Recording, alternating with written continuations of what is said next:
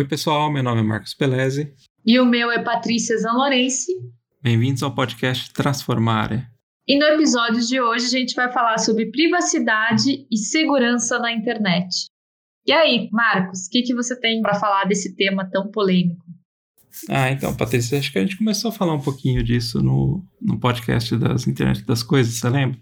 Lembro, lembro sim. Então, é, mas fora a internet das coisas, é, na sua internet normal, no celular, no seu computador, no seu tablet, ainda tem um monte de aspecto de segurança e privacidade que a gente tem que falar um pouquinho, tá?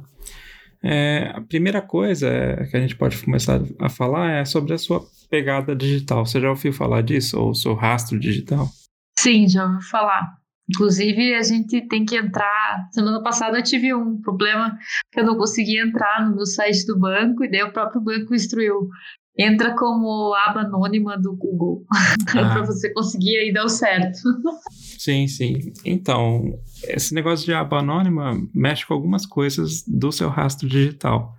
Então, o que é seu rastro? Seu rastro é toda a parte de coleta de informação que é feita toda vez que você navega abre um aplicativo, faz qualquer coisa que gera tráfego na internet, tá?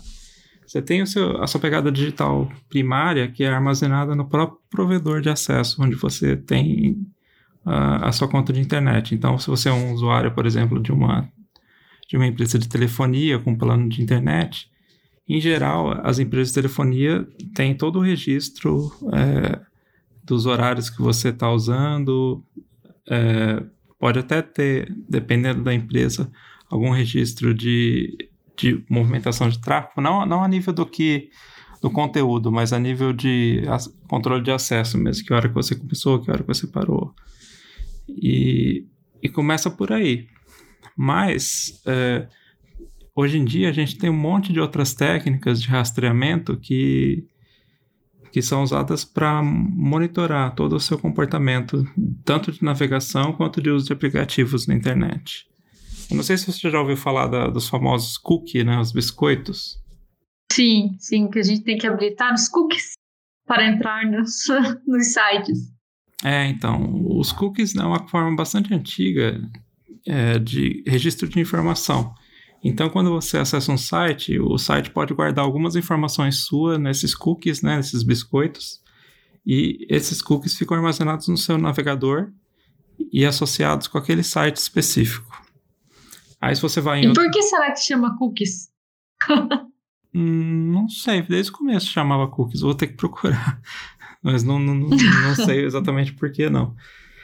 É, e só que esses cookies são, são sempre relacionados com o site que você está acessando. Então, se você acessa, por exemplo, uma loja, os cookies daquela loja ficam só visíveis para aquela loja. Se você acessa um jornal, os cookies, né, que são as informações, ficam armazenadas junto ao site daquele jornal. Outros sites normalmente não acessam os cookies de sites terceiros, né? Só que é, o pessoal começou a inventar algumas técnicas por exemplo, você já ouviu falar do Pixel? Sim, Pixel do próprio Facebook, se cria Pix, Pixel para os anúncios, né? Sim, sim. É, essa é uma das formas de burlar um pouco esse esquema de cookies, né? Porque o pixel nada mais é que uma imagem que você coloca no seu site que tem um tamanho minúsculo, né? De um pixel por um pixel e uma cor transparente. Então você pode inserir ela em qualquer lugar do seu site e ninguém vai ver essa imagem porque, é, para começar, ela é minúscula. Em segundo lugar, ela é, é transparente, ela fica da cor do fundo. Só que esse pixel ele está registrado no Facebook ou em algum site que vai fazer a coleta de informações, por exemplo, o Google. E toda vez que qualquer site mostra esse pixel que está relacionado. Esse pixel é criado lá uma imagem relacionada com o seu produto. Por exemplo, se você tem um anúncios no Facebook, você vai criar um pixel associados com esse anúncio que você está fazendo. Então, em qualquer site que abrir esse pixel que está relacionado com o seu anúncio, ele possibilita guardar cookies que são visíveis a todos os sites que colocam esse mesmo pixel. Então, com isso você consegue, se você acessa, por exemplo, 10 lojas que está exibindo o seu pixel, as 10 lojas estão gerando informações associadas com o mesmo pixel, com os mesmos cookies, E quem gerencia esses pixels, que é, por exemplo, o Facebook ou o Google, consegue ver a informação de todos esses sites que você está acessando e que tem esse, esse pixel introduzido. E é assim que eles começam a, a rastrear você para saber exatamente aonde você está navegando e o que você está vendo. Então, se você tem uma loja, por exemplo, que você quer comprar um, uma geladeira, aí você põe lá na busca da loja geladeira, aparece a página com as geladeiras. Mas dentro dessa página com as geladeiras, tem o pixel lá, associado com a campanha do Google, e o Pixel transmite através dos cookies para o Google que você está procurando geladeira no site tal. E assim por diante. Cada site que você vai, que tem esses, esses cookies, esses pixels, vão gerando informação do, do, por trás, né, no, no, no Google, no Facebook. E aí eles usam isso para te fazer as ofertas que você vê em um milhão de sites, por exemplo. Que você começa a buscar uma coisa, por exemplo, você começa a procurar geladeira, depois de 10 minutos, qualquer site que você vai só tem propaganda de geladeira. Não sei se você já percebeu isso também. Já percebi, já percebi. Engraçado que até é, foi bom que a gente tá gravando esse podcast agora, porque foi a primeira vez que eu fiz pixels para um anúncio do meu curso. e uma coisa muito engraçada que aconteceu, a minha sobrinha abrindo um joguinho dela, um joguinho que tem dentro do tablet dela, uhum. viu o meu anúncio e falou: a tia saiu correndo falando que como é que eu tava dentro do jogo dela. Sim. então aí a gente vê o alcance que tem, né? Dentro do jogo do aplicativo dela, que tem alguns anúncios, apareceu o meu vídeo lá, e provavelmente porque, sei lá, dentro do tablet tem um YouTube e o meu canal ter sido curtido lá. Eu não sei como é que chegou no joguinho, mas chegou. Sim, sim. Porque cada, essas redes que, que são unificadas, tipo a rede de anúncios do Google, do Facebook, do Instagram, elas, elas existem em, uma boa parte dos sites da internet para coleta de informação. Então, e também nos aplicativos tem essa mesma rede funcionando. Então, por exemplo, se, você, se ela tem YouTube e acessa o seu site, já tem registrado lá no Google que ela tem alguma conexão com você. E aí, se aparecer o seu pixel lá, é, se, se, ela tá, se, ela, se aparecer algum pixel na rede dela de, do aplicativo de, de, de oferta, né, de, de, de, uma promoção, e no Google deu que ela tem alguma relação com você e você está fazendo uma propaganda, ela, ele já faz essa linkagem e já pode mostrar para ela uma propaganda sua, que é uma coisa que ela já conhece e tem uma, uma chance maior de acreditar e comprar, por exemplo. Isso tudo é feito através de IA de inteligência artificial que processa toda essa quantidade gigante de informação que é gerada por cada pessoa. E aí, com isso, eles vão, com todo o seu acesso a N sites, eles vão montando o seu perfil de quem você é, qual é a sua faixa etária, qual que é o seu gênero, o que, que você gosta, o que, que você não gosta. E aí tem todo um perfil que é usado depois para quem faz as propagandas poder é, direcionar bem qual que é o avatar de, de compra do, do produto dessas pessoas. Pois é, e é muito louco isso, né? Porque, por um lado, é bom que você vai sempre é, receber coisas que fazem sentido com, com o teu perfil, mas, por outro lado, você já também bloqueado de ver coisas diferentes, né? Sim. É, eu, inclusive, tenho um curso que eu faço de, de, de marketing, né? e que estava falando, por exemplo, de pesquisar livro na Amazon, quando você quer pesquisar livros diferentes para estudar ou para pensar em algo diferente, sempre entrar com a aba anônima, né? Porque se você entra no, na tua conta da Amazon, uhum. já vai vir o padrão de livros que você busca. Então, tipo, se você quiser é, sei lá, pesquisar um livro de um tema tal, ele já sabe mais ou menos qual é o teu perfil uhum. para aquele tipo de assunto, então vai trazer aqueles atores, autores parecidos. Então, se você quer pesquisar algo diferente, você tem que entrar como anônimo. É, inclusive, quando você faz propaganda na internet de um produto seu e você quer ver se está se tá indo bem, né? Se está aparecendo nas, nos, nos sites de busca, a mesma coisa, você tem que abrir uma aba anônima, porque o que, que é a aba anônima? É uma aba que ele abre e é uma aba que não tem nenhum cookie registrado na hora que você abre ela. Então, o navegador não sabe absolutamente nada do que está acontecendo naquela aba. Ele registra os cookies dali para frente até a aba ser fechada, e quando ela é fechada, essa informação é zerada. Se você abrir uma nova aba, ela vem totalmente zerada. Então, é, quando você quer fazer realmente uma busca que não está enviesada por nenhuma ação sua, você tem que usar a aba anônima para fazer com que o navegador e o site de busca não saibam na nada sobre você. Mas durante aquela navegação, enquanto aquela aba ficar aberta, ele está coletando informação, ele não sabe de quem é, mas ele está coletando informação. Então, você não, não é 100% anônimo por causa disso. Se você entrou numa aba anônima que começa sem informação nenhuma, mas aí logou no seu em qualquer conta de qualquer serviço, aí já é feita associação, entendeu? Então não dura muito essa anonimicidade nesse caso. Então faz uma pesquisa, fecha a aba anônima, faz outra pesquisa, fecha de volta, abre várias abas, abas anônimas. É, cada aba que você vai abrindo, ela, ela começa zerada. Você pode fazer isso mesmo. Cada site que você vai, você abre uma nova anônima e, e continua a partir dali, entendeu? Eu que sou a maluca das abas, que deixo todas as abas abertas, assim, né, Marcos? Vocês que são da tecnologia que adoram isso, né? Eu tenho 30, 40, Nossa, não consigo viver desse jeito. Porque com a sensação... Porque eu tenho a sensação que se eu for fechar aquilo ali, eu não vou mais ver aquilo ali. Então, vou deixando a aba aberta. Uhum. Então, aí, ó, fica a sugestão de ser meio a maluca das abas ou o maluco das abas né? anônimos. pesquisando as coisas. É, é complicado. E, e um outro lado de todo esse. Tem um lado interessante que você falou, é que você vê propagandas mais direcionadas, né? Então tem algumas vantagens também. Mas o problema é que tem as empresas que coletam as informações que você está deixando, esse rastro digital, e transformam isso no produto e vendem sem a sua permissão os seus hábitos, os seus rastros para outras empresas. Então, daí que surgiu essas a necessidade né, dessas leis de proteção, igual aqui no Brasil que tem a entrar em vigor a lei, é, a lei Geral de Proteção de Dados.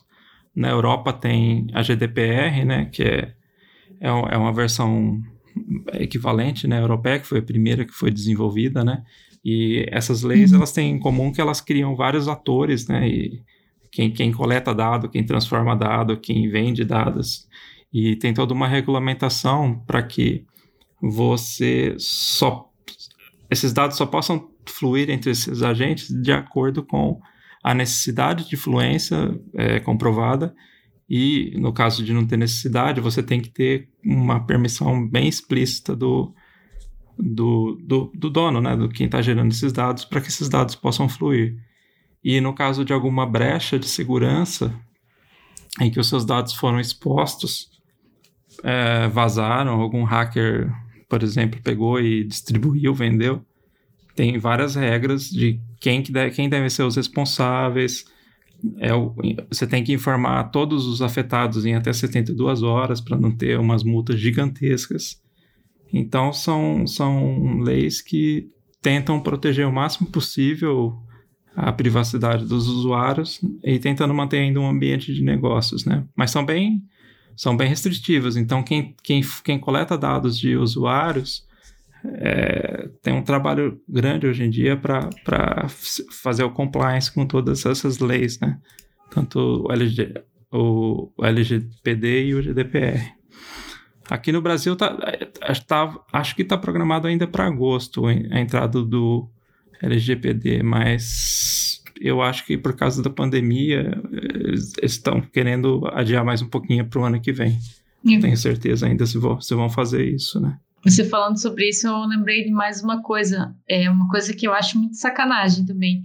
É, na compra de, de produtos ou serviços, dependendo de que se você está sendo rastreado, né, não está com a aba anônima, é, você pode pagar um valor mais caro num produto.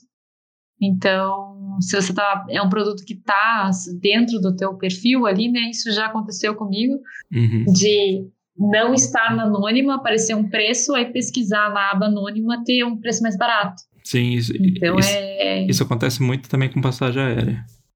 Passagem aérea, hotel, é, é, é, é sempre, sempre que eu pesquiso o preço, eu entro em aba anônima justamente para não ter esse tipo de, de, de impacto, né? Isso, teoricamente, não é legal, né? Não é uma coisa. Você não pode oferecer preços diferentes para a pessoa quando você está vendendo um produto, né? Então, é, eles fazem, mas não podem. Exatamente. Só que como é que você vai ficar brigando por isso e comprovando isso, né? Uma coisa meio complicada. Sim. Mas eu ia te perguntar, Marcos, por exemplo, você vai em qualquer lugar, você tem que assinar aquele termo que você autoriza a utilização de dados. Uhum. Né? Eu, por exemplo, até na Itália, até na imobiliária que eu fui assinar o contrato do meu aluguel lá na Itália, eu tive que assinar uns três papéis lá de proteção de dados. Eu veio uma palestra gratuita, eu tinha que assinar três papéis de proteção de dados.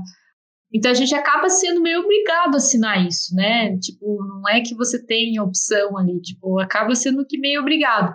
Ou, né, tipo, a pessoa assina, às vezes nem é obrigado, você pode discutir e falar, não, não vou assinar, mas aí é, a, a pessoa às vezes nem sabe e acaba assinando essas coisas porque, tipo, para poder seguir naquele site, ela precisa fazer aquilo. Então, de que forma isso está realmente sendo protegido? Então, essa é uma relação de consumo normalmente privada. Então, qualquer serviço que não é público, você tem a opção de usá-lo ou não usá-lo. Então, se eles oferecem o termo de aceite e você quer usar o produto, você tem que concordar com o termo ou não, porque é um, é um produto privado.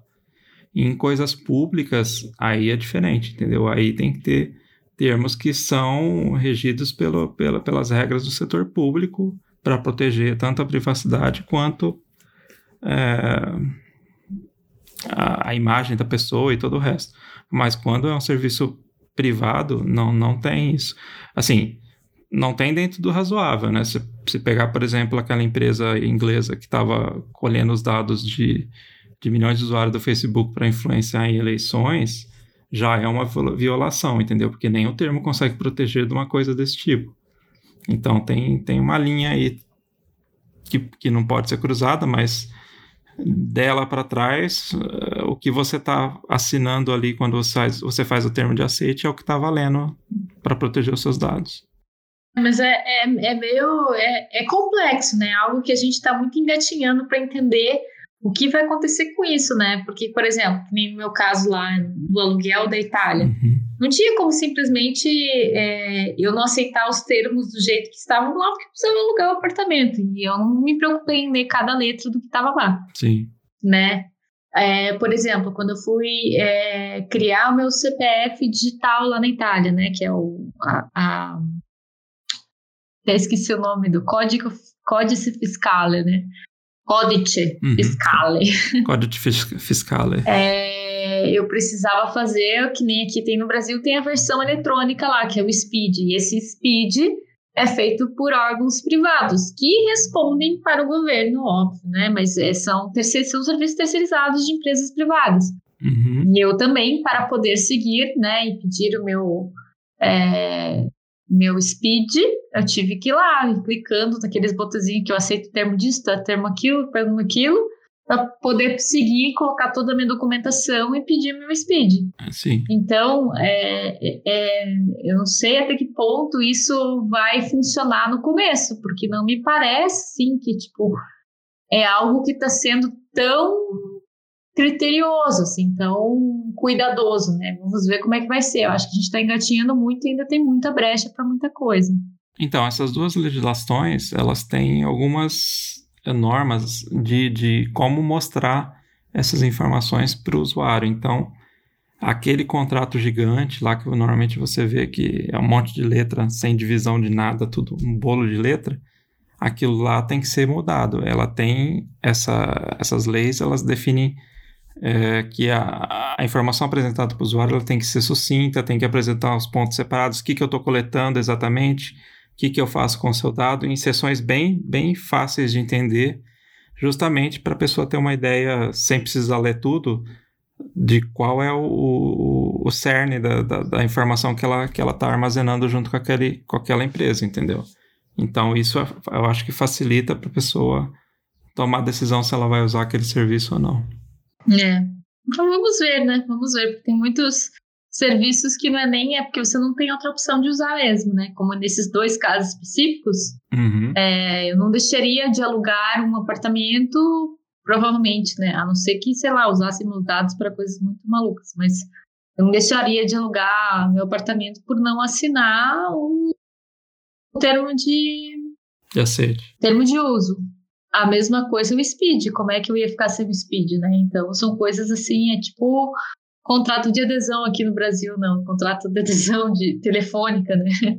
contrato da TIM, da Vivo, que não tem nem o que ler, né? Aderir pronto e aceitar daquele jeito. Então, Sim. É, ainda temos que ver como é que vai ficar, mas que bom que pelo menos estamos num, numa evolução, né? Que nem você falou, esse caso de de manipulação política é muito, muito, muito mais sério do que a gente estava falando de manipulação de preço ou de orientar o nosso consumo, né? E isso é um poder muito grande em mãos de pessoas que podem usar para o mal, né? Então.